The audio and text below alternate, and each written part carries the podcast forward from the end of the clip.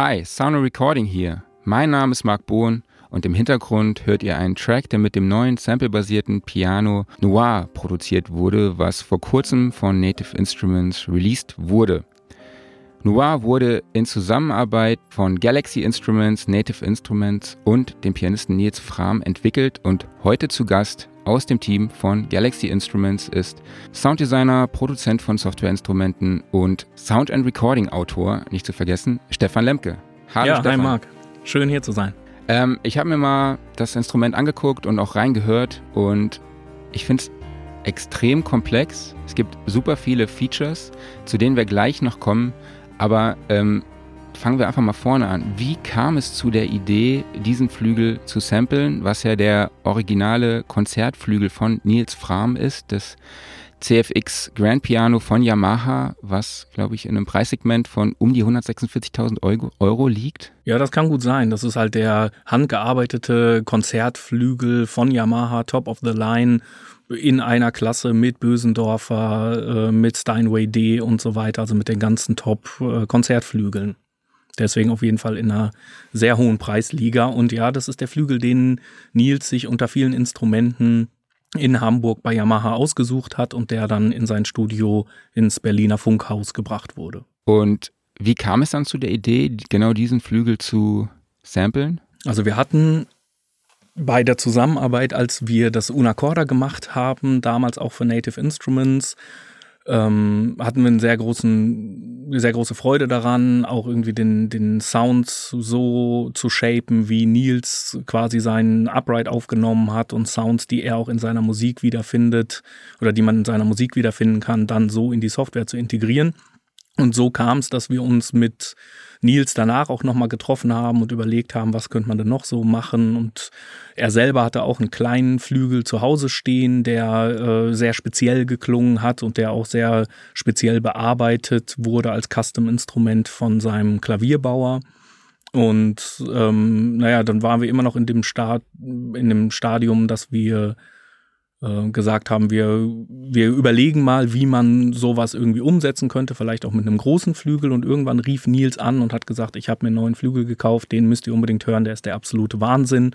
Und so kam es, dass wir tatsächlich auch mit einer kleinen Delegation von Native Instruments, die ja auch in Berlin sitzen, dann rüber zu ihm ins Studio gefahren sind und äh, ja, haben uns angehört, wie Nils in seinem wunderschönen Raum auf dem sehr schönen Yamaha CFX gespielt hat. Und wir waren eigentlich alle direkt hin und weg und haben gesagt, das ist das Ding, das sollten wir machen. Okay. Ähm, das bringt mich auch schon zur nächsten Frage. Welche Eigenschaften muss denn ein Instrument mitbringen, damit ihr entscheidet oder sagt, ja, okay, den samplen, das samplen wir? Ja, das sind manchmal so Charakter- oder sind oft Charaktersachen, die man vielleicht auch gar nicht so richtig erwartet. Ne? Also klar, wenn man sagt, man möchte einen bestimmten Flügel, einen Steinway D jetzt als, als Top of the Line Konzertflügel samplen, dann ähm, ist es schon so, dass er eine bestimmte Charaktereigenschaft hat und dass aber auch unterschiedliche Modelle aufgrund der Handarbeit alle ähm, einen gewissen Grundcharakter haben, aber ein Stück weit sich unterscheiden, wie es ja auch bei einer, bei einer Gitarre der Fall ist. Wenn es das gleiche Modell ist, wird es trotzdem mhm. anders klingen. Und so ähm, guckt man, naja, was hat der für Qualitäten, wie ausgewogen ist vielleicht ein Flügel, wie ist die dynamische Entwicklung eines Tons. Also wir gehen da wahrhaftig sogar recht technisch ran. Ähm, wenn wir Probe spielen, weil wir jetzt keine ausgebildeten Pianisten sind, wir kommen so mit ein paar Akkorden klar, aber äh, da hört es dann auch irgendwann auf. Und deswegen äh, hören wir dann auch wirklich, was passiert denn jetzt mit dem einzelnen Ton, wenn man ihn ganz leise spielt bis hin zu ganz laut und was passiert ähm, chromatisch, wenn ich jetzt die Töne durchgehe, sind die ausgewogen, wie, ist wie klingt der Bass, wie klingt der mittlere Bereich, wie klingt der Diskant. Das sind so grundlegende Eigenschaften, aber es ist auch so, ähm, dass Instrumente einen teilweise auch direkt ansprechen. Also wir hatten es beispielsweise bei dem Maverick-Flügel, den wir für die Definitive Piano Collection von Native Instruments gemacht haben. Das war eher ein Ausrutscher, weil wir in einem Klavierhaus nach einem anderen Flügel geguckt haben und zufällig in die Tasten gehauen haben bei diesem kleinen Bechsteinflügel, den wir uns nie ausgesucht hätten. Und auf einmal haben wir gesagt, was ist das denn, was da rauskommt? Irgendwie schön surrende Obertöne, irgendwie so ein, ein ganz spezieller Charakter, wo wir gesagt haben, das ist doch das Ding, das heißt mhm. doch wirklich ein Charakterpiano. Okay, und welche Rolle spielte Nils bei dieser Produktion? Also Nils ähm, war in erster Linie äh, beratend tätig und hat uns also hat uns erstmal das Studio zur Verfügung gestellt, hat uns das Piano zur Verfügung gestellt, sein gesamtes Team, sein Klaviertechniker Carsten Schulz, ähm, sein Studioteam, sein ganzes Equipment, sein Know-how vom jahrelangen äh, Upright und Flügelaufnahmen, äh, von jahrelangen Upright und Flügelaufnahmen, die er gemacht hat und so ähm, waren wir halt direkt an der Quelle, um zu gucken, wie hört Nils seinen Flügel, wie würden wir den aufnehmen, was wird er empfehlen, wie findet man einen Weg, das so abzubilden, dass es halt in seinen äh, stilistischen, äh, in seinen Stil passt mhm. und in seinen Klang passt, sein Klangkonzept. Das heißt, ihr habt bei ihm auch im Funkhaus im Saal 3 aufgenommen. Genau, so ist es. Da haben wir tatsächlich auch schon damals das Unacorda aufgenommen in dem gleichen Saal. Allerdings war Nils da noch nicht eingezogen. Da war Nils selber noch in der Situation, dass er öfter mal in Saal 3 gegangen ist, um dort Aufnahmen zu machen. Zum Beispiel von Victoria, dem Film, hat er den Soundtrack dort aufgenommen. Ähm, da haben die sich auch immer eingemietet, weil es damals ein Vermietstudio war mhm. und irgendwann hat das gewechselt mit einem neuen Besitzer und Nils hat dann direkt den Saal 3 dauerhaft bezogen und die Regie dann entsprechend genommen und der hat da sein ganzes Equipment und ja, hat auch noch mal vieles neu gemacht. Wir hatten bei Unacorda relativ viele Probleme, was den Strom anging. Äh, das ist alles weg, also ist alles wunderbar geworden. Okay, cool. Ja, es gibt auch auf soundrecording.de einen Studiobericht über den Saal 3 von Nils. Also gerne mal reinschauen.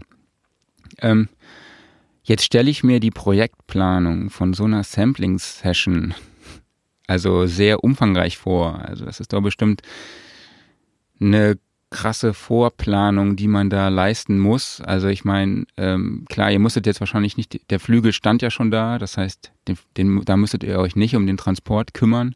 Ähm, aber wie, genau, wie geht man so eine Session ran in der Planung? Also da gibt es ja bestimmt, wie beschafft man sich das Material, welches Material, also welche Mikrofone, welche, welches Outboard, Outboard verwendet man?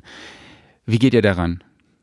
Ähm, ja, bei der Situation war es relativ komfortabel, denn Nils hatte ja ein komplettes Studio mit Regie da stehen, hatte Instrumente da stehen, das war alles dann schon vorbereitet soweit. Es fängt bei uns eigentlich so an, dass man erstmal guckt, ähm, naja, wir, wir haben den Flügel da stehen. Man hat die Möglichkeit, mal eine kurze Demoaufnahme zu machen, die bei uns tatsächlich in einem kurzen Sample-Instrument resultiert, damit wir das mal mit nach Hause nehmen ins Studio nach Köln und dort einfach gegenhören können und mal gucken, wie ist es auf, in der gewohnten Umgebung, wie klingt dieser Flügel dort, was hat man da für Optionen. Ähm, und auf der Basis kann man dann überlegen, welches Equipment braucht man möglicherweise oder wo man, womit nimmt man dann auf. Und obwohl Nils ja den, äh, naja, ein komplettes Studio dort stehen hat, sind wir mit einem Sprinter hochgefahren äh, und noch einem Kombi, die beide vollgepackt waren mit Equipment, mit allen möglichen Dingen, die wir mitnehmen mussten für diese Sample-Session, äh, einfach auch um unser gewohntes Equipment zu haben, weil bei uns geht's dann oft auch darum, dass Sachen sehr low noise sind, damit sie wenig rauschen. Da gibt's bestimmte Kombinationen aus Mikrofonen und Preamps, die wunderbar funktionieren äh, wo wir viel rumgetestet und rumprobiert haben. Und da setzen wir viel auf unser eigenes Zeug, weil wir einfach wissen, ähm, wie das funktioniert. Aber wir haben tatsächlich in diesem Fall alles mitgebracht, alles aufgenommen und haben uns letztendlich dafür entschieden, das Setup so zu benutzen, wie Nils sein Flügel aufnimmt. Und zwar zwei ganz alte Neumann M50 Röhrenmikrofone, die äh, aus seinem Bestand waren, weil es sind sündhaft teure Mikrofone, die man heutzutage auch eigentlich so gut wie gar nicht mehr bekommen kann. Und ähm, wir haben über seinen Pult aufgenommen und wir haben als lediglich weiteres Mikrofon auch das, wie er es benutzt, ein Coles Bändchen Mikrofon über den Bassseiten als, als Stütze noch dazu gefahren. Und das ist eigentlich äh, ja der Sound von Nils und das ist auch der Sound von Noir. Cool, du hast es eben schon erwähnt, dass äh, Low Noise ist wahrscheinlich ist bei Mikrofonen halt eine wichtige Sache. Äh, welche Anforderungen habt ihr denn noch an die Mikrofone und euer Outboard? Ähm, also Noise ist ein ganz großes Thema. Klar, Klang ist, äh, Klang ist erstmal das Thema, was über allem steht. Und dann kommt das Thema Noise. Und wenn ich dann Mikrofone habe, wie beispielsweise ähm, ja, DPA-Mikrofone, die 4006er, mit denen gerne Klavier- und Flügelaufnahmen gemacht werden, dann klingen die wunderbar. Wenn ich dann aber eine Alternative habe, Sennheiser MKH, sehr nieder, äh, äh, Mikrofone mit sehr geringem Rauschen, dann ist es halt komfortabler, die zu benutzen, auch wenn der Klang etwas unterschiedlich ist, mhm. aber ähm, kommt darauf an, in welchen Situationen man sich befindet, wie, wie man diesen Klang dann auch bewerten kann. Ne? Und es ist ganz oft so, dass wir auch die, die zuvor erwähnten Coles-Mikrofone benutzen, Bändchen-Mikrofone, auch bei Klavieraufnahmen und man wirklich sagt, ja, das ist der Sound, der klingt doch richtig cool. Und dann stellen wir aber fest, man schaltet auf andere Mikrofone und die rauschen einfach deutlich weniger. Ne? Und mhm. dann ist das immer so eine Gewissensfrage, ähm, naja, geht man jetzt mit den rauschenden Mikrofonen oder rauschigeren, also wir sprechen hier wirklich von Unterschieden von 6 dB mehr Rauschen oder weniger, ne? also es ist jetzt kein Beinbruch, ähm, aber wir sind da, wir wissen, was halt in der Kette nach der Produktion alles so passiert mhm. und dann spart man sich da deutlich äh, ja, Zeit und Nerven, ne? indem man vorher schon etwas weniger Rauschendes verwendet. Kannst du uns vielleicht nochmal eine kurze Übersicht geben über die verwendeten Mikrofone? Du hast ein paar ja schon angesprochen. Ja, ähm, ja, ich kann, wenn ich so über, auf über Noir nachdenke, dann abgesehen von Nils Setup gab es beispielsweise Luit 540, LCT 540 Mikrofone, die ähm, ja, die, Raum, die rauschärmsten Mikrofone, die es überhaupt gab, waren, bis die gleiche Firma noch weniger rauschende Mikrofone rausgebracht hat. Solche Mikrofone eignen sich beispielsweise, wenn wir Hammer Noises aufnehmen, also wenn man wirklich die Taste runterdrückt, ohne dass die Seite berührt wird und dann die Taste loslässt und man mhm. hört dieses leise Klock, Klock, ja. in dem der Hammer zurückfällt und das in einem großen Saal ähm, wenn man das mit einem Raummikrofon aufnehmen würde, da hört man, das, da könnte es auch irgendwie ein Centstück sein, was irgendwo auf dem, äh, auf dem Kissen fällt oder ja. sowas, so ungefähr. Also äh, da muss man schon relativ nah ran und das sind auch sehr, sehr leise Signale, ist leiser als ein Schnipsen und die muss man relativ hoch pegeln und da sind dann beispielsweise so Luit-Mikrofone interessant okay. oder äh, Gefell M930 äh, Nierenmikrofone funktionieren ganz gut. Wir hatten Schöps MK2-Kugeln da dran. Wir hatten Sennheiser MKH 8040 und 8020 dran. Die Kugeln und Nieren, diese sehr kleinen Mikrofone, hochfrequent, auch entsprechend mit sehr mhm. geringem Rauschen. Ähm, es gab ein paar spezielle, speziellere Mikrofone, wobei, ja, es gab ein Bändchenmikrofon. Ich erinnere mich gerade nicht mehr Ah doch, äh, Bändchenmikrofon, französisches, das einzige französische Bändchen, was dort je gebaut wurde, Melodium. Ähm, das hatte uns der frühere Techniker von Nils empfohlen, hat eins mitgebracht, hat es dran gehangen. Ähm, klang auch gut, aber wie gesagt, im Endeffekt, es waren nachher zwei Neumann M50 und es war halt das Coles am Bass und äh, das war es in erster Linie. Allerdings gab es noch was Spezielleres und zwar haben wir auch einen NS10-Lautsprecher mhm. mitgenommen ähm, der ja auch gerne mal verwendet wird, wenn man Schlagzeugaufnahmen macht, dass man den umgedreht verkabelt, so dass man ihn als Mikrofon verwendet mit einem XLR-Stecker und nicht als Lautsprecher. Und dann hat man so einen äh, großen Woofer, den stellt man vor die Kickdrum und sobald dort durch das äh, Treten des Schlägels Luft bewegt wird, bewegt sich dann auch der Lautsprecher und dadurch kriegt man halt entsprechend sehr tiefen, vollen Bass. Und wir haben das gleiche Prinzip genutzt und haben den allerdings am Flügel unter den Bassseiten positioniert, haben lange rumgesucht, wo wir die Position finden. Einmal, wo er passt und zum zweiten, wo wir nicht so weit entfernt sind und trotzdem viel Bass mitnehmen können von mhm. den Bassseiten. Und ähm, ja, das war was sehr Spezielles. Wir haben dabei auch festgestellt, dass der nicht dafür gemacht war, äh, ihn quasi horizontal aufzuhängen, weil sonst steht er immer vertikal, so wie ein Lautsprecher halt mhm. steht und abstrahlt beziehungsweise als Mikrofon genutzt werden kann von einer Kickdrum. Wir haben ihn aber horizontal hingelegt und da haben wir tatsächlich in der Session, ich glaube zwei oder wir hatten glaube ich sogar noch einen dritten, ich glaube drei NS10-Woofer äh, zerstört quasi, zerstört äh, weil die halt nicht durchgehalten haben. Wir haben drei Wochen aufgenommen und irgendwann haben die sich halt durchgehangen oder irgendeinen Grund muss es gegeben haben, dass die nach einer Zeit ausgefallen sind. Ähm, genau, aber das war was sehr Spezielles. Und die Basis des Ganzen war, dass wir, als wir damals bei der Demo waren, dass Nils uns quasi den Flügel vorgestellt hat und wir uns das angehört haben. Da hatte Nils einen Pickup, einen Tonabnehmer unter den Bassseiten und den hat er auf seine äh, PA-Anlage geschickt und mit der PA-Anlage hat er den etwas verstärkt, aber so, dass wir es erstmal gar nicht ähm, bewusst gesehen mhm. oder wahrgenommen haben. Und er hat dann aber in dem Raum gespielt und wir dachten alle, was ist das für ein wahnsinniger Bass, der da kommt. Das ist ja ein absolutes übermenschliches, übernatürliches äh, Erlebnis hier. Das ist der totale Wahnsinn, okay. dass ein Flügel in dem Raum so klingt. Und das wollten wir dem, dem Spieler später der sich Noir besorgt, auch geben. Allerdings halt nicht mit einer PA, die die ganze Zeit läuft, weil da wären wir wieder beim durchgehenden Rauschen oder bei tausend anderen Problemen, die ja. auftauchen würden. Ähm, ja, und dann haben wir halt überlegt, wie könnte man es machen und sind dann beim NS10 gelandet, weil der halt den entsprechenden Basswurms mitbringt. Ja, ich glaube, der Raum ist auch grandios, da finden auch Konzerte statt, glaube ich, ähm, von, Nils, oder? Mm, ich weiß nicht, ob er da Konzerte macht. Also ich weiß, dass er da definitiv probt. Er macht da die Tourvorbereitung. Okay. Ähm, vielleicht auch für ein kleines Publikum, dass da mal irgendwas passiert. Aber Nils und sein Manager, der Felix, die veranstalten quasi Konzerte im Funkhaus. Da gibt es so Funkhaus-Sessions. Ja. Okay. Die machen die allerdings im Saal 1, in dem ganz ah, großen okay. Riesenstudio. Okay. Genau, man läuft aber quasi wenn, an Nils Studio vorbei, wenn man dort äh, ist. Genau. Okay. Das war auch mehrfach, als wir dort aufgenommen haben gab es dann irgendwie am Wochenende den Super Rave 16 Stunden äh, Techno Bass Drum und da war es dann ein bisschen schwierig. schwierig. Und da haben wir extra unsere Aufnahmen schon so gelegt, dass an den Wochenenden dann äh, etwas mehr Pause ist. Aber du hast auch eben schon erwähnt, ihr habt drei Wochen aufgenommen. Genau, wir waren drei Wochen im, in Nils Studio im Funkhaus, weil es da wirklich um absolute Details ging. Ähm, und man, und es war nicht die normale Sampleaufnahme, wo man sagt, ja, wir nehmen das jetzt einmal auf, sondern es war vielleicht ein bisschen angelehnt ans Unacorda. Das Unacorda haben wir damals dreimal aufgenommen.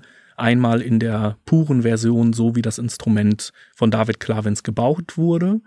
Dann in einer Version mit einem Baumwollstreifen zwischen den Hämmern und den Saiten, so dass man halt so ein, ein etwas härteres, stoffiges Anschlagsgeräusch bekommt. Und dann gab es die dritte Variante mit einem Filz zwischen den Hämmern und den Saiten, der, der, grundsätzlich den Ton verändert, aber auch den Anschlag verändert. Und so haben wir das damals dreimal aufgenommen. Allerdings hat das Unacorda kürzere Töne, ähm, nicht so viel Sustain, nicht so viel Dynamik, deswegen war das etwas schneller zu machen. Und bei dem CFX, bei dem Konzertflügel, gab es diesmal auch zwei Versionen. Einmal die pure Version, so wie der Flügel ähm, bearbeitet wurde als Konzertflügel also eine und dann, unverfälschte Variante. Genau, unverfälscht. Und dann gab es die Variante mit äh, einem Filzmoderator, der speziell dafür von den Carsten angefertigt wurde. Und dieser Moderator hat halt die, oder ein Moderator in einem Flügel hat eine ganz große Besonderheit. Es gibt sowas serienmäßig, gab es mal einen Hersteller, der sowas gebaut hat, ein Stück weit, aber die Nachfrage ist sehr gering. Bei einem normalen Klavier hat man das ja eigentlich immer. Man hat ein linkes Pedal, das tritt man runter, dann gibt es einen kleinen Filzstreifen, der sich im Innern des äh, Uprights dann zwischen die Hämmer und die Saiten legt. Und damit wird das Ganze gedämpft. Mhm. Und beim Flügel ist die Besonderheit, dass das halt nicht vertikal runterhängt, dieser Filz, wie beim Upright, sondern der ist dann auch wiederum horizontal und da hat man das Problem, äh, dass der ja runterklappen würde, wenn er zu dünn ist oder wenn er nicht die entsprechende Steifigkeit hat. Wenn er aber eine zu hohe Steifigkeit hat, dann funktioniert er natürlich auch wiederum nicht und deswegen hat Carsten sich da was ganz Schlaues ausgedacht, so dass wir unseren äh, Wunschfilz quasi benutzen konnten. Äh, und damit fing es auch schon an. Also die Session äh, startete damit, dass wir halt rumprobiert haben, welcher Filz ist es denn? Mhm. Und wir haben quasi erstmal einen Tag lang äh, verschiedene Filzpräparationen ausprobiert und geguckt, was packen wir denn final auf diesen Moderator nachher für die Sample-Variante, äh, was ändert den Sound wie im Bass, im Diskant und so weiter. Also es war viel Vorarbeit und viel Ausprobieren und viel Sound finden, bevor dann die tatsächlichen Aufnahmen waren und dazu dann halt Moderatoraufnahme und die pure Aufnahme. Also deswegen kamen wir dann auf so einen recht hohen Zeitaufwand der ganzen Geschichte. Okay, ja gibt dann viele Entscheidungen, die man treffen muss, ja. Also ja, genau. Meine, Mikrofonauswahl, Mikrofonposition, Filz, es gibt ja so viele einzelne Details, auf die man, ja, die variabel sind, die man verstellen kann, verändern kann, was den Charakter, ja, was die Klangcharakteristik beeinflusst, ja. Also ich stelle man da, also die Frage habe ich eigentlich erst für später geplant, aber ich glaube, das kann man jetzt auch schon fragen. Ähm, wo hört man da auf? Also das zieht sich ja durch die naja, Produktion wahrscheinlich durch, ja. Natürlich, aber irgendwie muss man, naja, das ist vielleicht halt auch so dieser, dieser Punkt in einer Produktion. Man kennt das ja, ne? Dann macht man, man nimmt irgendwas auf, sei es auch wirklich ähm, man nimmt Musik auf, man nimmt Sprache auf, man nimmt einen kleinen Soundeffekt auf oder irgendetwas und dann ist man eigentlich nie fertig, außer man sagt jetzt einfach, ich mache das Ding jetzt und dann ist fertig und ich habe dafür jetzt eine Stunde Zeit oder vielleicht auch einen Tag oder auch eine Woche und irgendwann muss ich die Entscheidung fällen und muss sagen, jetzt ist das Produkt so, wie es sein soll. Und da tut man sich natürlich nicht so wirklich leicht mit, aber irgendwann muss dieser Moment kommen, dass man mhm. sagt, so jetzt legen wir uns fest und da hat man halt irgendwann die Erfahrung, aber es ist immer noch so, dass wir Sachen rumprobieren. Ich habe gerade gerade gestern haben wir noch mal ähm, uns was angehört, jetzt nicht zu Noir, aber eine andere Geschichte und haben da so ein bisschen rumprobiert und hatten auch wieder die Entscheidung, ist es Variante A, ist es Variante B ähm, wo man am Tag vorher davon ausging, dass Variante A okay ist. Dann hat man sie aber über Nacht wieder in Frage gestellt, am nächsten Tag Variante B gemacht.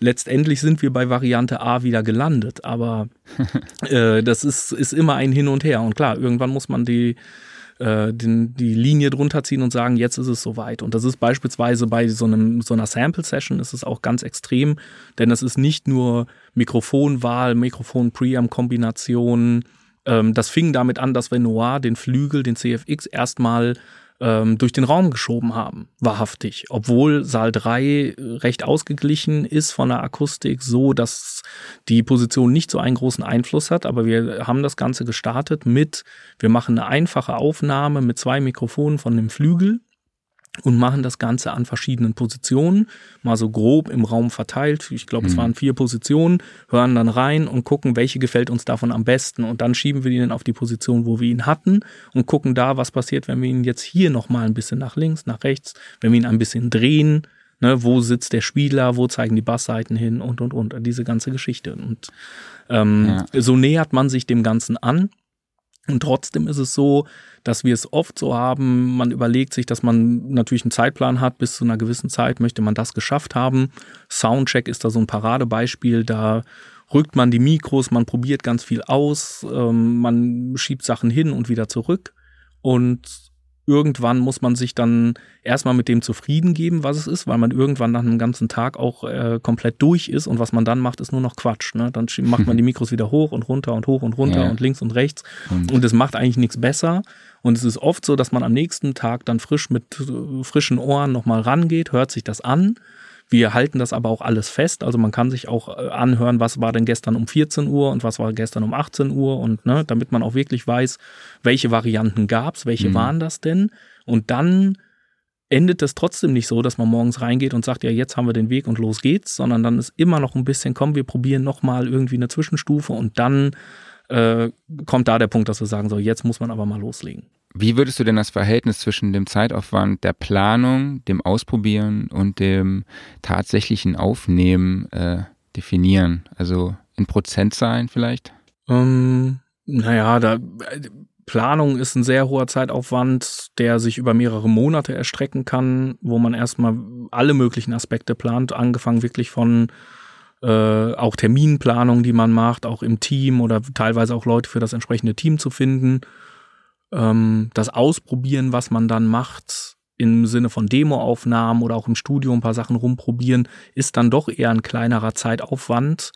Auch wenn man in der Session ist und Sachen vorher ausprobiert, dann ist es auch verhältnismäßig ein kleiner Aufwand, weil bei drei Wochen probiert man vielleicht vier Tage rum und dann geht's los. Ne? Also mhm. Also es ist, ähm, würde ich vielleicht denken, naja, vor, die Vorbereitung sind schon 50 Prozent, dann hat man vielleicht 10 Prozent ausprobieren oder 15 Prozent ausprobieren ähm, und dann ist man so bei 35, 40, die dann für die Aufnahme bleiben.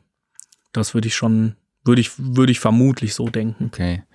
Kannst du nochmal den Aufnahmeprozess äh, vielleicht kurz dokumentieren? Also ihr seid, ich glaube, ihr habt 24 Stunden, habt ihr aufgenommen am Tag, also ihr habt wahrscheinlich ein Schichtsystem gefahren, genau, also wir in die Hand gegeben. Genau, wir machen das bei äh, Flügelaufnahmen oder bei Instrumentenaufnahmen, wo wir selber äh, mitwirken, wo wir die Pianisten sind oder wo wir die Musiker sind, da ist es dann etwas einfacher, weil wir da die, den gleichen äh, Arbeits äh, Ansatz haben und deswegen gerne versuchen, in kurzer Zeit das alles irgendwie möglichst gut und detailliert durchzukriegen. Also lieber drei Wochen anstatt irgendwie drei Monate und dann halt hm. nur unter der Woche arbeiten und so weiter. Ähm, wenn wir solche Produktionen machen, dann ist wirklich 24 Stunden, man gibt sich die Klinke in die Hand, äh, trinkt einen Kaffee zusammen, Frühstück zusammen oder macht das Abendessen zusammen, je nachdem für den einen das Frühstück, für den anderen das Abendessen und ähm, ja, und dann macht man die Aufnahmen und guckt, wie man das dann sinnvoll äh, gestaltet, dass man trotzdem irgendwie mal hier ein Wochenende rausnimmt oder so. Also dass man äh, aber sinnvolle Zusammenhänge hat. Also dass man mhm. auch nicht sagt, ich nehme jetzt das halbe, äh, den halben Flügel auf, dann mache ich erstmal eine Woche Pause und dann machen wir weiter, dann wird der auch anders klingen auf einmal. Mhm. Ne? Also da muss man auch aufpassen, dass man da möglichst gut mit einem Sound durchkommt.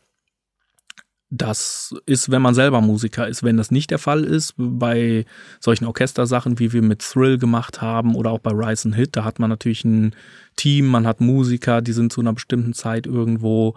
Ähm, da ist man dann an andere Kriterien gebunden. Mhm. Da arbeitet man dann auf einmal konzentriert sechs Stunden am Tag als tatsächliche Aufnahmezeit und hat auf einmal den Abend frei und sitzt dann verwirrt in einer, äh, im Biergarten und denkt irgendwie, jetzt haben wir frei. Ja, ja. Was machen wir denn jetzt? Ja, die hat dann wahrscheinlich auch Jetlag, oder? So. Ähm, ja, genau. Uli hat dann die Nacht übernommen, oder? Ähm, genau, Uli übernimmt oft die Nacht, weil er dann eher der Nachtmensch ist, der etwas später aufsteht. Ähm, war aber auch nicht durchgehend so. Also wir haben uns teilweise auch abgewechselt. Es gab in der Zeit, weil es auch ein drei Wochen Zeitraum war, äh, diverse Termine, die wir selber auch hatten, wo wir gesagt haben, ja, dann ist irgendwie ein bisschen schwierig, da muss man mal einen Tag was anderes tun und dann hat, hat sich das Ganze so ein bisschen gedreht. Okay, also Uli Baronowski, der Kollege von Stefan, der zusammen, die beiden zusammen äh, Galaxy Instruments machen quasi. Genau, Uli ähm, ist der, der Gründer von der Gründer, äh, Galaxy genau. Instruments und hat es damals alleine gemacht und ähm, ich bin dann irgendwann dazugekommen und die Aufnahmen, da teilen wir uns dann auf, wobei diesmal auch unser Mitarbeiter Achim Reinhardt, äh, der viel auch Scripting macht und Problem Solving und hm, klar zu den Sessions mitkommt, äh, der hat teilweise auch Sachen gespielt. Okay, also ihr habt zu dritt aufgenommen. Genau, also ein Großteil haben wir zu zweit aufgenommen, wobei der, der dritte saß dann quasi äh, vorm Rechner und hat zugehört ne, und mhm. hat einfach darauf geachtet, kommen jetzt irgendwelche Brummgeräusche rein, Gibt es irgendein unerwartetes Rauschen? Bricht irgendwas ab? Gibt es Probleme an irgendwelchen Stellen? Hört man zum Beispiel die Techno-Bass-Drum von der Veranstaltung am Wochenende hm. ne? oder irgendetwas anderes? Ich meine, es war, das Funkhaus war gerade im Umbau, weil Red Bull da ihre Summer Academy gemacht haben ich glaube, es heißt, nee, Music. Music Academy. Music Academy. Die Red Bull Music Academy war dieses, war dann letztes Jahr 2018 in Berlin und äh, wir haben vorher da aufgenommen und da haben die tatsächlich komplett neue Studios gebaut, Kabel verlegt, alles Mögliche gemacht, auch mhm. draußen das Gelände schön gemacht. Und dann äh, gab es da eine riesen Schuttrutsche, wo Sachen aus dem Gebäude gerutscht wurden den ganzen Tag. Ähm, wo wir dann froh waren, dass dann auf einmal Wochenende war um mal da leise aufnehmen zu können, aber dann kam die Techno-Bassdrum in der Nacht. Also man musste schon immer ein bisschen gucken, wobei das Studio mit Noise hatten wir jetzt nicht die Überprobleme, da hatten wir auch schon andere Situationen. Okay, ich glaube, die Schuttrutsche hast du auch gesampelt. Äh, die Schuttrutsche habe ich tatsächlich mit meinem mobilen äh, Soundeffekt-Setup aufgenommen, das ist wohl wahr. ja. Die Handwerker waren auch etwas verwirrt, äh, was ich da mache. Also ich habe sie natürlich gefragt, ob ich das aufnehmen kann ja, ja. und die äh, die waren interessiert, aber verwirrt an dem, was ich da tue. Aber es sind super Sounds geworden. Also, äh, sehr schön. Gibt es dann demnächst bei uns auf der Website als Klangbeispiele? ja, das können wir gerne machen. ähm, genau, ich meine, gehen wir nochmal zurück zur Aufnahme. Ähm, ihr nehmt ja verschiedene Velocities auf. Ja, es ist immer nur ein Ton. Also es ist erstmal, ihr beginnt wahrscheinlich bei einem Ton, äh, nimmt den in verschiedenen Velocities auf. Wie geht ihr davor? Setzt ihr da wirklich jemanden hin, der äh, bestraft wird quasi und muss jede einzelne Taste in verschiedenen Velocities anschlagen? Ähm, ja, das ist etwas unterschiedlich. Also vom Grundprinzip, wir machen es tatsächlich so, Taste für Taste leise bis laut zu spielen. Mhm ähm, ich weiß, dass es andere gibt, die es anders machen, dass man zum Beispiel sagt, man spielt wirklich alle 88 Tasten durch, erstmal nur leise und dann kommt der nächste Layer und dann kommt der nächste und der nächste. Also die denken da eher horizontal, wir mhm. denken da vertikal. Äh, damals, naja, bestraft ist so ein hartes Wort. Äh, ich würde eher sagen, äh, Meditation vielleicht oder äh, Ne, da, man meditiert am Piano und nimmt die verschiedenen Dynamikstufen von Hand auf. Das war lange Zeit so, bis wir die Definitive Piano Collection gemacht haben. Da haben wir dann drei Flügel, also ein Upright und zwei Flügel aufgenommen. Ähm, und waren dann auf einmal in der Planung fürs Una Corda und dachten, wenn wir jetzt nochmal drei Durchgänge aufnehmen müssen mit, den, mit der Stoffpräparation, Baumwollpräparation und dem Pur-Instrument, dann, äh, ja, dann wollen wir da eigentlich nicht sitzen, weil man ist schon etwas verrenkt nach so einer Session. Und dann habe ich relativ lange mich dahinter geklemmt und habe eine Maschine gebaut, die zumindest einen relativ großen Dynamikbereich abdecken kann und wir eigentlich nur noch nach oben hin die lautesten äh, Töne dann von Hand spielen. Ne? Und deswegen ist das Ganze auch mittlerweile komfortabler geworden, dass man wirklich einen Großteil der Session ähm, mit einer Maschine spielen lassen mhm. kann. Mit dem großen Vorteil, äh, dass wir uns auch darauf konzentrieren können, die Töne zu hören, äh, eventuelle Fehler zu hören, darauf zu achten, dass die Dynamik schon richtig umgesetzt wird ähm, und wir auch wirklich im Control Room sein können und nicht nur im Studio sitzen die ganze Zeit am Instrument. Und wir übernehmen dann. Also es gibt einen Bereich, der, der so etwas überlappt und dann wird der Rest von Hand gespielt. Aber es gibt schon relativ viel, was noch von Hand gespielt wird. Okay, das ist ein mechanisches, mechanisches Gerät, was, glaube ich, über MIDI angesteuert wird. Genau, über MIDI können wir das kontrollieren und dann, es gibt beispielsweise sowas ähnliches, hat, gibt's kommerziell für Drums, also es ist, ein, ist jetzt wirklich so ein Custom-Ding, was ich da gebaut habe. Ähm, andere Hersteller, die sowas seit vielen, vielen Jahren machen, also die großen, die Hardware machen, beispielsweise irgendwelche E-Pianos machen, die haben solche Geschichten auch äh, sich mal teuer bauen lassen von auch irgendwelchen Engineers bei sich dann in den Firmen. Ähm, genau, und sowas habe ich auch gebaut. Allerdings etwas anders, etwas mobiler. Und ähm, es gibt aber, das ist mir gerade etwas entfallen, wie diese Firma heißt, aber es gibt ein Percussion-Instrument, was genau sowas tut. Da gibt's Irgendwas mit Perk heißt das, glaube ich, auch. Da sind so kleine Kugeln und da kommt dann ein kleiner Holzschlägel raus und das kann man an ein Schlagzeug positionieren und kann dem dann über MIDI verschiedene Noten schicken und dann spielt quasi das Schlagzeug von alleine angetriggert durch diese kleinen Kugeln, wo dann der Schlägel beziehungsweise der Stick rauskommt. Und okay. eigentlich ist es genau das gleiche Prinzip. Also man könnte auch so eine Kugel über ein Piano machen, allerdings muss man es noch dazu bringen, dass die Taste dann gehalten wird. Okay, ja, ein Bild können wir ja dann auch in den Beitrag packen in dem ihr auch hier diesen Podcast dann auf der Website findet. Ähm, genau. Hattet ihr da vielleicht ein bisschen Sorge, dass vielleicht das Spielgefühl irgendwie verloren geht, dass, weil da die Taste jetzt plötzlich von der Maschine angespielt wird statt von einem Menschen? Also wir haben da ziemlich viel rumprobiert. Wir haben auch ziemlich viele Vergleiche gemacht, auch im Prozess der Erstellung von dieser Maschine, einfach auch um zu wissen, was, was muss man da machen oder welche Probleme gibt es oder welchen Problemen muss man da entgegnen. Ähm, aber nee, wir haben das alles in den Griff gekriegt und Sorgen haben wir da nicht, dass es, äh, dass es da einen Unterschied macht. Das ist eigentlich nicht der Fall. Es gibt Piano-Selbstspielsysteme, beispielsweise Piano Disc, da kann man dann in den zuvor genannten 150.000 Euro Flügel äh, kann man sich ein Stück raussägen und kann sich dann nochmal so ein Selbstspielsystem einbauen lassen, auch nochmal für, weiß ich nicht, 10.000, 15.000 Euro, sowas in der Kante kostet das, glaube ich. Ähm, und dann stellt man sich seinen Flügel in die Lobby und muss noch nicht mal Klavier spielen können, sondern man äh, pfeift dem einmal zu, was man gerne gespielt hätte und der spielt. Also mittlerweile sind das echt ganz verrückte Systeme und das ist ein mechanisches System. Das drückt tatsächlich äh, naja, die Hämmer an die Seiten oder schießt die Hämmer an die Seiten, drückt die Tasten runter und es sieht so aus, als würde ein Geist da einen Flügel spielen. Ne? Und mhm. äh, das sind diese Selbstspielsysteme und das ist eigentlich das gleiche Prinzip und da meckert auch keiner und ähm, naja, klar, das ist, äh, ne, man kann über alles straten, vom, äh, streiten, vom Plektrum bis zum Kabel, bis zum irgendwas.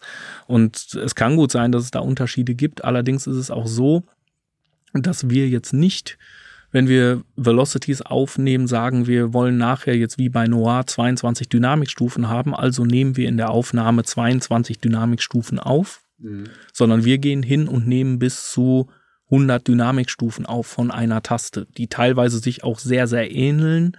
Ähm, einfach um einen super detaillierten dynamischen Verlauf zu bekommen. Das ist auch was, was wir schon vor der Maschine gemacht haben, was wir auch von Hand gemacht haben, wo wir dann wirklich extrem viele Samples aufgenommen haben. Einfach um nachher, wenn wir es mit ins Studio nehmen, äh, nach Hause, um das Instrument zu bauen, eine Auswahl zu haben. Man editiert tatsächlich alle diese Töne und dann selektiert man die, die tatsächlich für dieses Instrument nachher passen und genommen werden. Mhm. Ähm, jetzt habt ihr ja eigentlich auch zwei Instrumente gesampelt. Wie sah es denn eigentlich mit der Mikrofonierung aus? Habt ihr die da geändert nochmal und neu angepasst? Nee, es ist genau die gleiche Mikrofonierung. Genau die gleiche. Ja, es okay. ist genau die gleiche Mikrofonierung. Das hatte den, hat den großen Vorteil, dass diese, dieser Moderator, der bei Nils im Flügel ist, den kann man über zwei kleine Hebel hochklappen und runterklappen. Deswegen ist es nicht so komplex wie beim Unacorda, wo man dann eine Schiene mit Stoff bespannt und reinsetzt oder rausnimmt. Mhm. Ähm, und beim Upright, da kommt man natürlich in die Nähe der Mikrofone. Das hatten wir zwar auch gleich gehabt, aber das war immer eine fummelige Aktion und diesmal war es halt ganz easy, wie, na, wie ich benutze ein anderes Plektrum so ungefähr. Okay. Jetzt kann ich mir vorstellen, wenn man jetzt drei Wochen im Studio ist und aufnimmt, ja, also klar, ihr probiert aus, ihr baut auf und ähm, trotzdem entstehen ja doch riesige Datenmengen, ja. Also wie, wie verwaltet ihr das? Ähm, ja, Datenmengen auf jeden Fall. Ich glaube, da haben wir auch bei Noir, würde ich fast denken, den Vogel abgeschossen diesmal, weil es auch die längste Session war. Ich glaube, beim Unacorda waren wir elf Tage in Saal 3 oder vielleicht zwölf. Ähm, bei Noir ging es, glaube ich, auf die Terabyte zu, die wir aufgenommen haben, die wir dann schon mal mitgebracht haben. Ja, ich glaube, es waren Terabyte. Nee, es, war, es muss mehr gewesen sein tatsächlich. Nee, es war auf jeden Fall mehr. So, wir haben es nämlich nachher dann aufgesplittet und haben es auf verschiedene Festplatten verteilt. Okay. Ähm, und es gibt dann immer eine Hauptplatte, es gibt zwei Sicherheitskopien.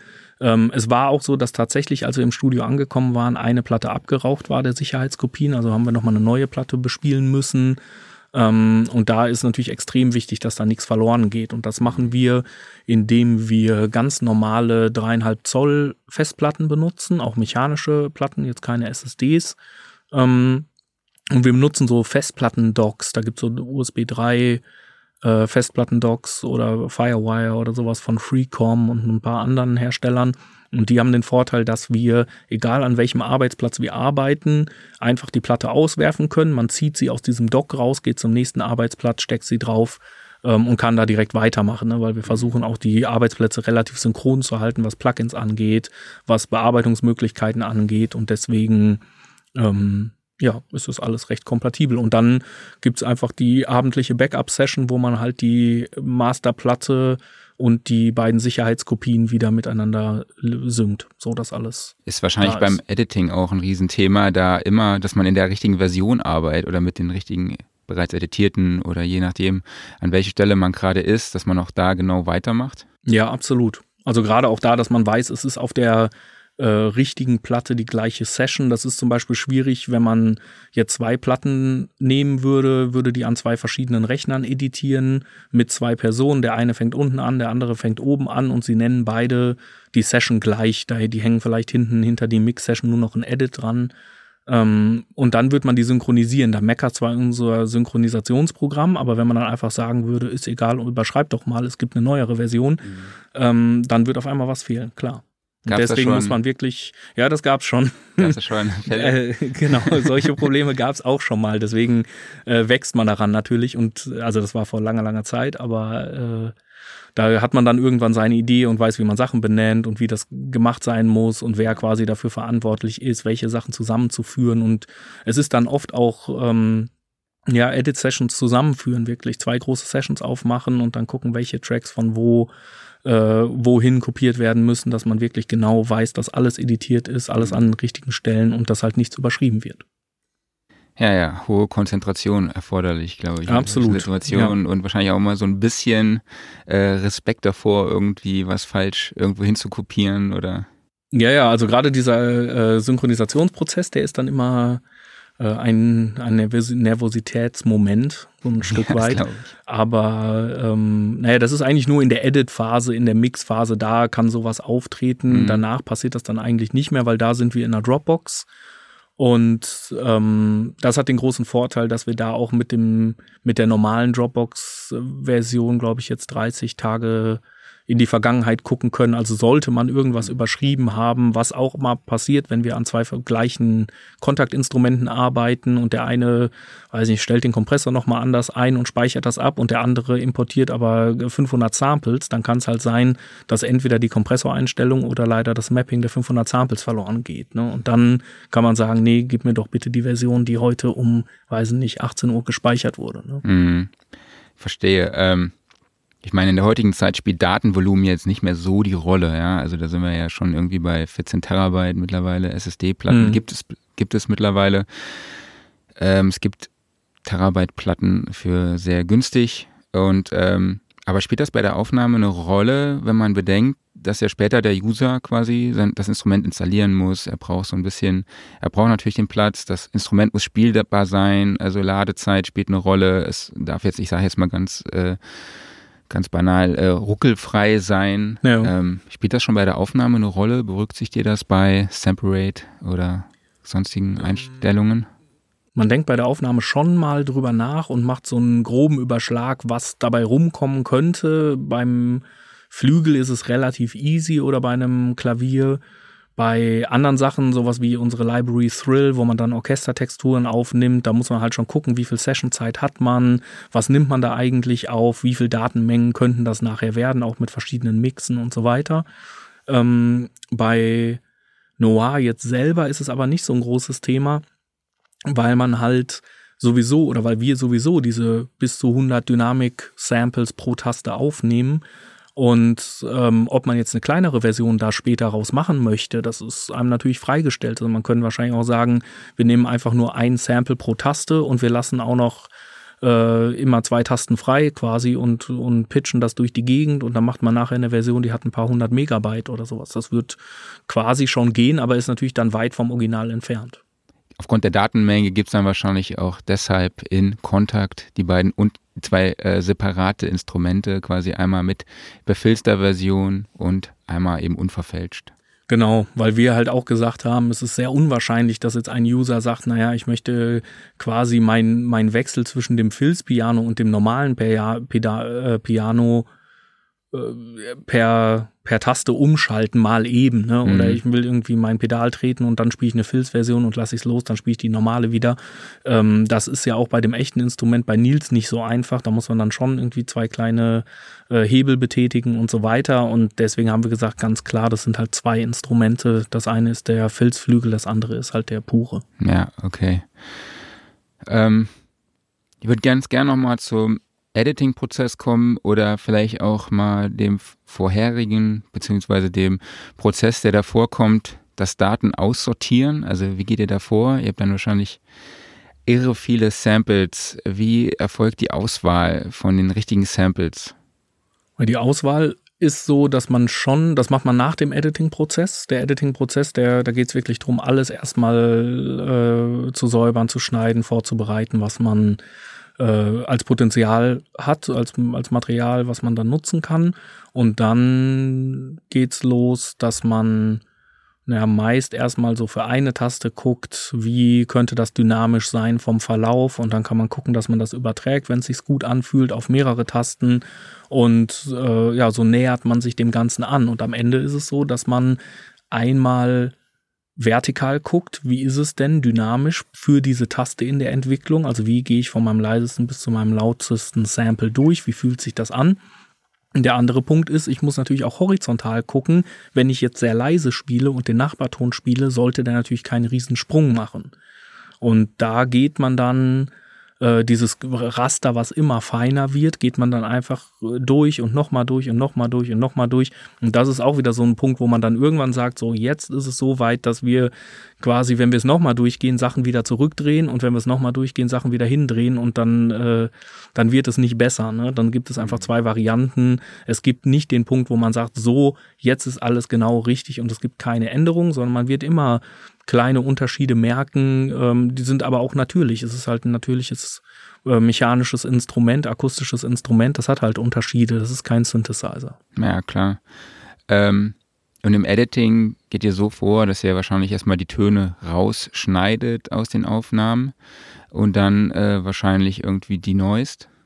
Ähm, nee, es werden Mixe gemacht. Also man fängt an, das Material zu mischen. Wir haben auch oft Musik aufgenommen, dass man ein bisschen mit den Instrumenten spielt, dass man auch erstmal weiß, wie kann man den Klang überhaupt einschätzen. Und dann fängt man an zu gucken, welche Mix-Optionen gäbe es denn jetzt aus diesen ganzen Mikrofonen, aus diesem ganzen okay. Mikrofondschungel, den man da aufgenommen hat. Und dann guckt man, dass man sinnvolle Kombinationen findet. Und dann geht es auch viel um Gegenhören und überlegen, welche Version macht man denn jetzt tatsächlich und findet dann irgendwann die Mix-Version, wo man sagt, so, das ist die Basis.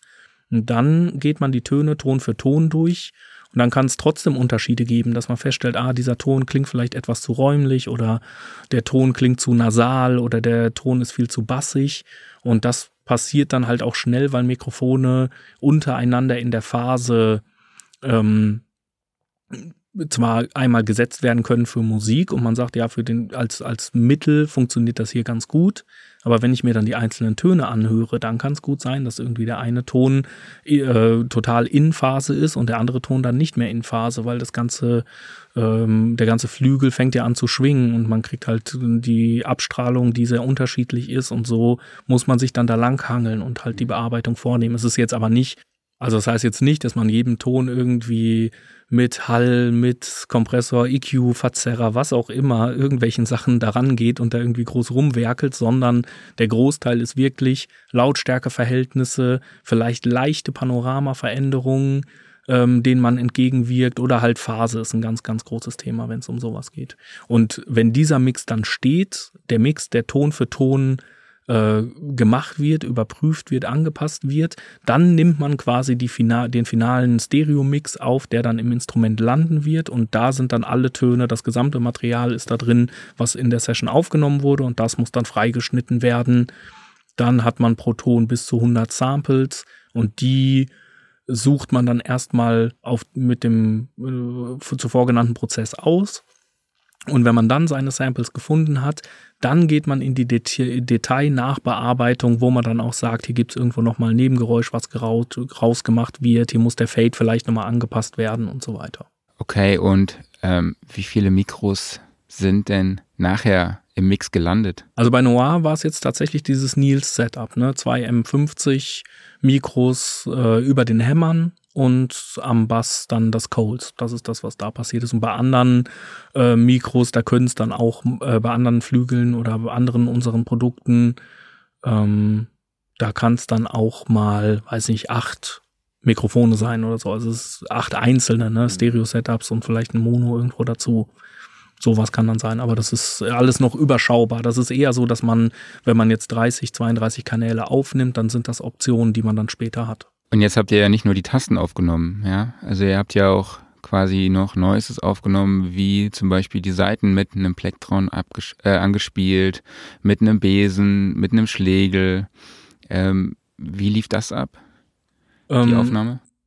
Ja, das war für uns mal was Neues, das so zu machen. Wir haben halt schon bei Una Corda immer mehr in diese Richtung geschielt, zu gucken, dass man irgendwie auch mal Obertöne der Seiten aufnimmt und so weiter. Und bei Noir haben wir das jetzt noch weiter getrieben und ähm, ja, diese Sounds sind halt nachher in der Particles Engine gelandet. Und das ist auch das, was wir bei der Intro-Musik gehört haben, dass man ja gar nicht direkt denkt, ach, das ist jetzt ein normaler Flügel, ne? sondern das sind alles Sounds, die im Intro stattgefunden haben, die dann aus Noir stammen. Und da ist kein externer Synthesizer, Soundeffekt, irgendwas verändert, ge genutzt worden, sondern es ist halt alles komplett aus der Library. Das heißt, ihr habt auch jede einzelne Tonhöhe mit den eben genannten äh, Tools angespielt? Also ähm, nee, teilweise war das in Ganztönen, dass wir es gemacht haben und wir haben die Dynamik auch deutlich eingeschränkt. Also wir haben da jetzt keine 100 Samples, dann wären wir da verrückt geworden. Ja. Das, war, das ist schon eher ein, ein Zusatz, da geht es uns aber um die Klangfarbe und nicht um die möglichst realistische Abbildung, äh, wie man eine Seite mit einem Besen anschlagen kann, weil dann landet man nachher auch bei einer Festplattengröße, da geht man in den hohen dreistelligen Bereich in Gigabytes und das wollen wir natürlich nicht. Ja. Du hast jetzt eben schon angesprochen, die Particles Engine. Für mich das Highlight eigentlich an Noir. Es bekommt eine gewisse Rhythmik. Es hat nicht, man hat nicht das Gefühl, dass da nur ein Piano spielt. Es kommt noch der Sample, äh, der Filz-Sound hinzu. Ähm, wie integriert man dann sowas nachher in die GUI und wie, wie kam es überhaupt zu dieser Idee? Also die Basis der Idee entstand eigentlich aus der Grundidee, dass man, dass wir vorher schon rumprobiert haben, was kann man denn so an atmosphärischen äh, Klangwolken schaffen, ne, die dann irgendwie auch mit diesem Piano funktionieren. Da haben wir selber mal rumprobiert, dass man wirklich sagt, man spielt jetzt Oktaven zu einem Grundton ähm, und diese Oktaven, die spielt man so ein bisschen randommäßig, die haben kein festes Tempo, die wiederholen so ein bisschen in verschiedenen Dynamikstufen und mit verschiedenen Timings und die schickt man dann nochmal durch einen dicken Hall, der das Ganze noch viel dichter macht und hatten daraus dann einzelne Samples gestrickt und damit mal rumprobiert und das klang alles schön, eher so äh, Hybrid, Synthesizer-mäßig ein Stück weit. Ähm, und die, der Hintergrund war, wir wollten halt in diese Klangästhetik rein, in dieser Neoclassical, äh, in diesem für die Neoclassical Musik oder New Minimal, ähm, dass man da sowas hinbekommt, wie ja Nils Fram auch in seiner Musik hat oder wie man dort auch finden kann und bei den anderen Vertretern, die sowas machen und was man auch in Filmmusik heutzutage viel findet.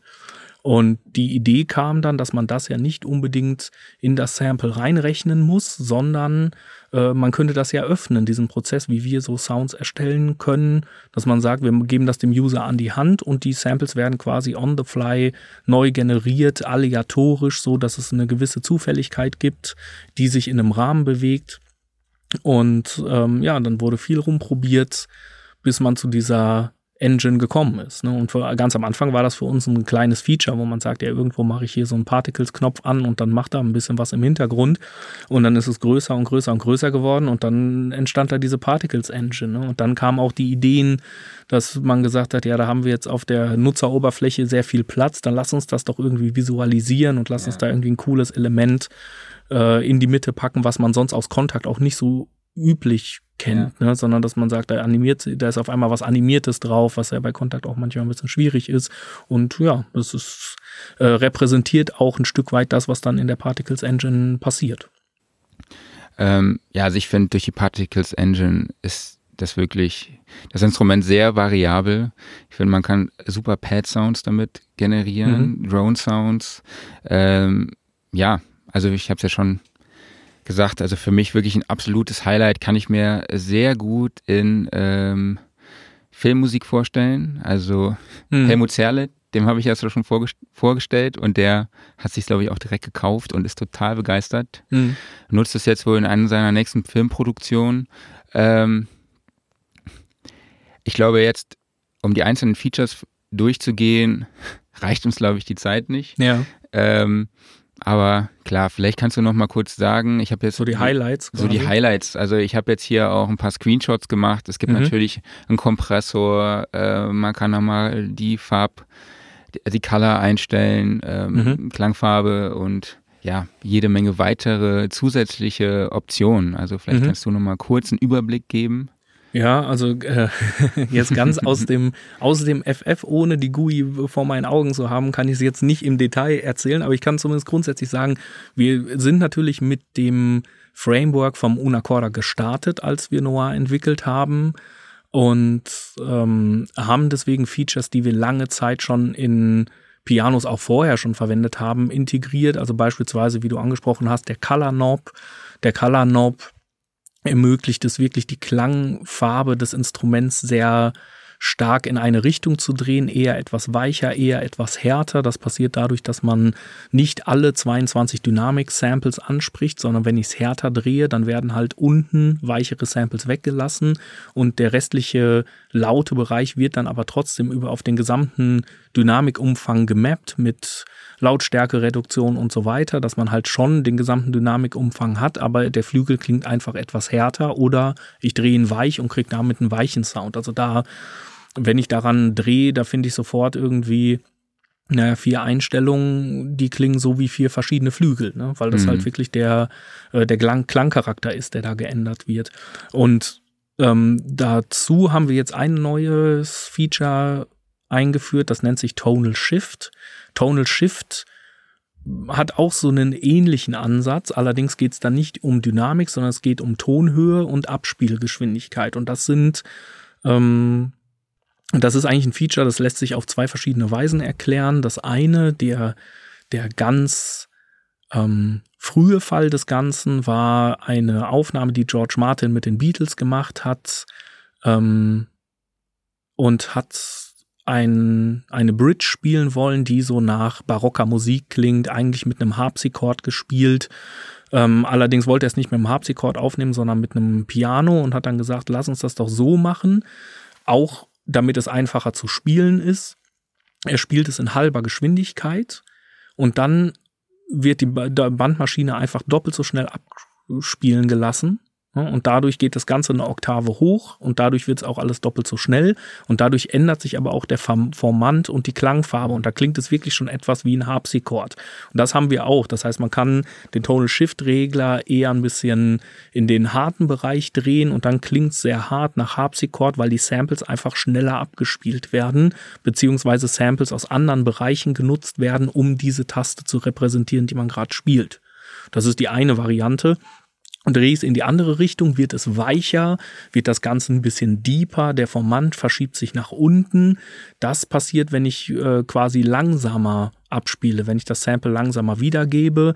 Das ist was, was im Hip-Hop in den 80ern viel gemacht wurde, dass man halt mit den ersten Digital-Samplern, die ja fast keinen Speicher hatten, ähm, gesagt hat, wir nehmen jetzt hier unser Sample auf, allerdings äh, spielen wir es doppelt so schnell ab und dann nimmt es ja nur den halben Speicherplatz in, äh, in Beschlag. Und dann können wir es aber eine Oktave tiefer wiedergeben mit unserem Sampler und schon haben wir quasi das Original-Sample mit weniger Speicherplatz. Mhm. Allerdings ändert das natürlich den Klang.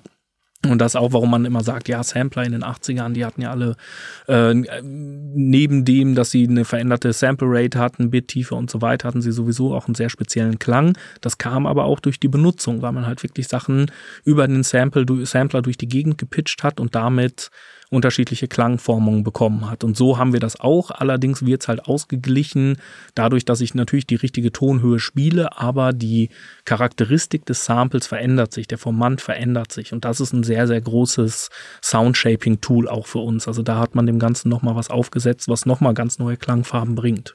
Okay. Ähm, ich habe jetzt tatsächlich noch eine Frage, mhm. was mir jetzt noch nicht so klar war oder beziehungsweise klar ist.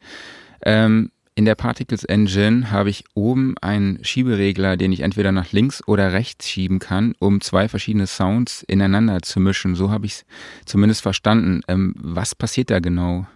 Meinst du den zentralen Schieberegler genau, oben in der den Mitte? zentralen oben in okay, der Mitte. da mische ich das. Das ist eigentlich ein Mixregler, bei dem ich die Particles Engine oder das äh, das normale Piano, was angewählt ist, dann miteinander kombiniere. Also es ist wie ein Crossfader. Wenn ich das Ding nach links schiebe, höre ich nur den Flügel. Ich höre die Particles Engine gar nicht, auch wenn sie angeschaltet ist. Wenn ich es nur nach rechts schiebe, äh, komplett nach rechts schiebe, dann spiele ich nur die Particles Engine.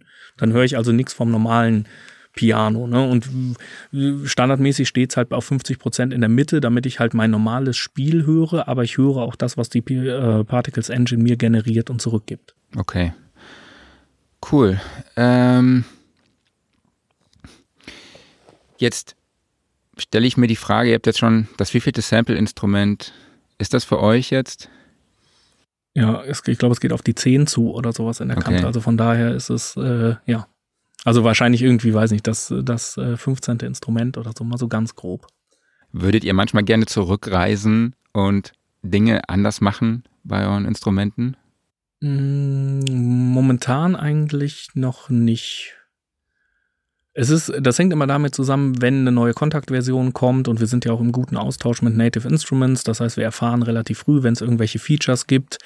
Ähm, und wenn wir dann feststellen, es gibt irgendwelche Tools, die uns irgendwas erleichtern würden. Es ist jetzt momentan, es gibt diese Creator-Tools, äh, die ermöglichen, Kontakt zu äh, quasi extern die, die Kontaktfunktion anzusteuern und über Skripte zu regeln. Das heißt, das Mapping beispielsweise, wie dann jetzt Samples auf eine Taste gezogen werden, das kann man mittlerweile automatisieren und kann sagen, nimm aus unserem Pool bitte Samples, die sich im 3 dB Abstand bewegen beispielsweise. Oder man kann auch mhm. ganz konkrete Zahlen angeben und sagen, map mir die bitte auf die Tasten äh, und zwar auf folgende Tasten. Und dann drücke ich einen Knopf und eine Minute später ist das gesamte Instrument aufgebaut. Und das sind Sachen, das hat früher halt äh, ja einen Tag gedauert, ne, dass man sowas neu anlegen musste und so weiter. Das sind Sachen, da wird man gerne zurück, damit man einfach Zeit spart. Ähm, von den Features her ist es nicht unbedingt so. Ich denke, dass manchmal, dass man so an die ganz alten Sachen, also der Galaxy Steinway beispielsweise, der jetzt gerade das erste Produkt ist, was vom Markt genommen wird, was noch äh, kurz bei Best Service verfügbar war, aber was jetzt eingestampft wird auf unserer Seite, da denke ich manchmal, naja, hätte man das vielleicht damals etwas detaillierter noch aufgenommen, dann könnte man das auch heutzutage einfach nochmal in irgendeine andere Richtung vielleicht drehen. Aber auf der anderen Seite, wir haben so viel neue, spannende Ideen, da kommt man nicht auf die Idee zu sagen, lass uns doch die alte Session nochmal aufmachen und gucken, was da geht, sondern man ist äh, happy mit dem, wie es gelaufen ist und alles weitere guckt man dann. Cool. Ähm, du hast eben schon gesagt, das ist euer zehntes Piano. Jetzt wird der eine oder andere wahrscheinlich denken, oh, schon wieder ein Piano, was soll ich denn damit? Ne? Also kommt ja ständig irgendwie was Neues raus und eigentlich brauche ich doch, ich habe doch meins, ja so. Ähm, wie würdest, was würdest du sagen? Was ist für dich das Besondere an Noir und äh, was hebt es vielleicht von anderen ab? Ich meine, bei Noir ist es noch mal spezieller. Ne? Wir haben ja schon drüber gesprochen, die Particles Engine ist so ein Alleinstellungsmerkmal, was man woanders nicht findet. Ein ganz großes Alleinstellungsmerkmal ist auch die Befilzung, also das Nutzen eines Filzflügels mit einem Moderator. Das gibt es zum Teil auch, aber ganz, ganz selten. Und das sind so ähm, ja, das sind auf jeden große Alleinstellungsmerkmale. Der Sound selber, wir, wir, hätten den Flügel nicht aufgenommen, wenn wir nicht davon begeistert wären. Und ich bin mir auch sehr sicher, dass Nils ihn nicht gekauft hätte, wenn er nicht auch davon begeistert wäre. Und das ist einfach ein großartiger Flügel. Und wir haben die anderen äh, zwei, ich glaube vielleicht sogar drei, nee, ich glaube es sind zwei CFX, die es da draußen in der digitalen Welt gibt, angespielt, die zum Teil auch gut klingen. Ähm, und auch ihren eigenen Stellenwert haben, aber sie klingen halt anders als Noir. Noir, Noir hat einen direkteren Klang. Äh, Noir ist hat einfach ein super Sustain. Der Flügel selber ist einfach so ein super Instrument, was Nils sich da besorgt hat. Ähm, das ist schon ein Alleinstellungsmerkmal. Und da vergleiche ich das auch gerne mit anderen Instrumenten. Also ich habe mit Sicherheit schon mal vor sechs Jahren gesagt, das ist jetzt wahrhaftig die letzte Gitarre, die ich mir kaufe. Äh, das war dann aber trotzdem nicht wahr. Ne? Also das ist immer das gleiche Ding man findet wieder irgendwas, was einem total zusagt oder was man vorher noch nicht gehört hat und wo man sagt, ja, das ist das Ding. Und bei Sample-Instrumenten geht es sogar noch ein Stück weiter, weil wir nicht nur das Instrument haben, sondern wir haben diese ganzen Umstände, wir haben das gesamte Equipment, die ganze Aufnahmekette, die Studios, die Positionierung, die Mischverhältnisse und, und, und, und, und. Und das heißt, würden wir jetzt Noah nochmal machen, würde es mit Sicherheit auch ein kleines bisschen anders klingen und würde jemand anderes Noah aufnehmen mit anderem Equipment, würde es auch anders klingen und würde man es in einen anderen Raum stellen, wird sowieso anders klingen. Also es gibt so viele Faktoren, dass man nicht sagen kann, äh, das ist ja jetzt einmal aufgenommen und jetzt ist es im Archiv und jetzt ist gut, jetzt braucht man es nicht mehr. Ne? Ja. Ähm, warum gibt es überhaupt, warum gibt es denn so einen hohen Bedarf an Sample-Pianos? Ich glaube einfach, weil Leute, die am Rechner komponieren und ja gerade auch so im Medienmusikbereich unterwegs sind, Filmmusik machen und so weiter, äh, das ist ein Hauptinstrument. Ne? Man hat den Keyboard-Controller, damit kann man alle Instrumente steuern, aber in erster Linie äh, ist Piano schon so ein sehr großer Fall, wo vielleicht dann auch Ideen auftauchen, wenn man damit spielt oder man so Grundthemen findet. Es ist so wie der eine auf der Gitarre komponiert, der andere auf dem Piano und viel mehr gibt es dann nicht. Oder es gibt noch den, der auf einem, äh, auf einem Zettel komponiert quasi, aber dann gibt es auch nicht viel mehr. Ne? Und da sucht man ja, man sucht immer nach seinem Ton oder nach irgendetwas, was einem zusagt, vielleicht auch für eine bestimmte Stimmung und eine bestimmte Szene und das äh, ist, glaube ich, so der Punkt. Also wenn ich allein überlege, wie viele Instrumente ich dann so auf dem Rechner habe, auch welche, wo man sagen kann, ja, das hast du doch schon, warum, warum denn noch eins und noch eins und noch eins? Weil sie dann doch unterschiedlich sind und gar nicht nach dem Motto, dass ich denke, was, was fünf Jahre alt ist, das will ja keiner mehr haben, sondern es ist einfach ein spezieller Sound, spezieller Raum, spezielles Equipment, spezieller Klang. Cool. Ähm, Stefan, du bist ja ein Buch. Ja? Also für mich bist du ein Buch. Wenn ich irgendwas nicht weiß, rufe ich Stefan an, egal stimmt. um welche Uhrzeit. Und er sagt mir einfach, wie es ist. Es ist echt so krass. Ähm, Aber manchmal stimmt's. Manchmal stimmt's dann auch tatsächlich. nee, Gestern habe ich ihn noch angerufen und ihn gefragt, scheiße, ich habe hier zwei USB-Mikros und irgendwie funktioniert mein Setup nicht am einem Mac, dass ich mit zwei USB-Mikros aufnehme und dann der hat mir gesagt, wie das funktioniert und ja, jetzt funktioniert Jetzt sitzen wir hier mit unserem Apogee Hype Mic und dem Biodynamic Fox und nehmen auf. Ähm, genau, aber was ich ja eigentlich fragen wollte, Historie für dich als Frage. Weißt du, was so das erste, der erste analoge Sampler war? Ähm, ja, analoge Sampler, da würde ich vermuten, dass die meisten erstmal direkt sagen, das wird ein Mellotron sein. Das stimmt auch zum Großteil. Allerdings gab es einen Vorläufer von Mellotron, das Chamberlain. Ich glaube, es heißt Modell 100. Es gab auch so einen Loop-Player, Chamberlain Rhythmate von Harry Chamberlain, Ende der 40er, ne, Ende der äh, doch 40er Jahre entwickelt, glaube ich. Der das Ganze dann entweder selber nach England rübergebracht hat oder von einem Mitarbeiter von ihm nach England gebracht wurde und da haben sie das Ganze verfeinert, verbessert und haben dann die Bradley Brothers äh, gefunden, die das Ganze finanziert und hergestellt haben und dann war das Mellotron quasi ein wirklich benutzbares, spielbares Instrument, weil das Chamberlain noch Probleme hatte, wenn man Sound wechselt äh, dann war die eine Taste eine Flöte und die andere war dann trotzdem eine, äh, eine Violine. Ne? Also es hat nicht mhm. irgendwie eine hohe Fehlerquote. Genau, aber das war der analoge Sampler, glaube ich. Genau, das, da wurde der Ton noch von einem Tonband abgespielt und so ist es. acht Sekunden lang. Genau. Ja, ich meine, vorher gab es auch, es gab so ähm, Lichtorgeln. Genau, in den 30ern so, genau, die Vorläufer, so. Lichtorgeln. Da kann man natürlich auch sagen, ja, das ist es dann irgendwie auch. Und ne, geht man noch weiter zurück, da muss man irgendwann definieren, was heißt denn jetzt analog, dann ist man im Synthi-Bereich und ja, ist ja. beim Telharmonium oder sowas angekommen, ähm, was dann ja auch Sachen versucht hat zu emulieren, aber prinzipiell, ja, ist, äh, würde ich mal so grob sagen, irgendwie Tape-Sampler. Da wurde es dann langsam ernst zu nehmen, weil da konnte man dann auch Sounds austauschen. Richtig. Wen wundert's? ähm, genau, und der erste kommerziell verfügbare Sampling-Synthesizer war dann der Computer Music Melodian von Harry Mendel. Das war im Jahre 1976 und mhm. 79 kam dann der Fairlight. Okay, ja, Fairlight CMI. Genau. genau. Ja, das ist ja Ende der 70er Jahre mit der Digitaltechnik. Da findet man ja zum Beispiel auch, wenn wir jetzt in Richtung Drumcomputer gucken, wo das Sampling sehr, sehr schnell angenommen wurde. Da hat man dann auch äh, den LM1 von äh, Roger Lynn als quasi wirklich digitales Sample-Playback von Studioaufnahmen, die er, glaube ich, irgendwie im, in der Bay Area aufgenommen hat. Irgendwo habe ich auch mal gelesen, wer da welche Sachen gespielt hat. Und es ist halt witzig, weil diese Sounds dann später auch in der Lindrum verwendet wurden und bis heute irgendwie auf Aufnahmen zu hören sind. Und damals hat er da irgendwen ins Studio gesetzt, der hat dann einmal auf eine Snare gehauen und die Snare, die kennt halt heute jeder, ne? Und diese Aufnahmen. ja. Genau, damals, das ist ja Wavetable. Das heißt, die haben wahrscheinlich einmal einen Ton aufgenommen, C1 oder so. Äh, beim, beim, beim äh, Fairlight jetzt. Beim Fairlight, ja. Genau. Ja, ja, ja die haben es wahrscheinlich auf, aus irgendwelchen bestehenden Sachen auch irgendwie sich rausgebastelt, ne? Ja, ich habe jetzt leider gar keinen Preis rausgefunden. Das war ein bisschen schwierig. Also ich habe ja. jetzt hier irgendwie stehen, heute wäre der Wert, also das wäre damals ein Gegenwert von heute für ungefähr eine Million. Ja, das kann gut sein, aber äh, ich meine, heute kostet das Fairlight als App äh, 25 äh, Euro oder so. Ja, Deswegen ja. kann man das nicht genau so sehen. Äh, nee, klar, das war aber, es gibt da auch unterschiedliche Angaben zu. Da wird irgendwie äh, gesagt 100.000 äh, Euro oder 100.000 Pfund oder auch mal 200 oder auch mal 300.000 äh, Dollar. Quatsch, Dollar meinte ich. Ähm, ich glaube, das hängt von der Ausbaustufe ab, ne? weil man mhm.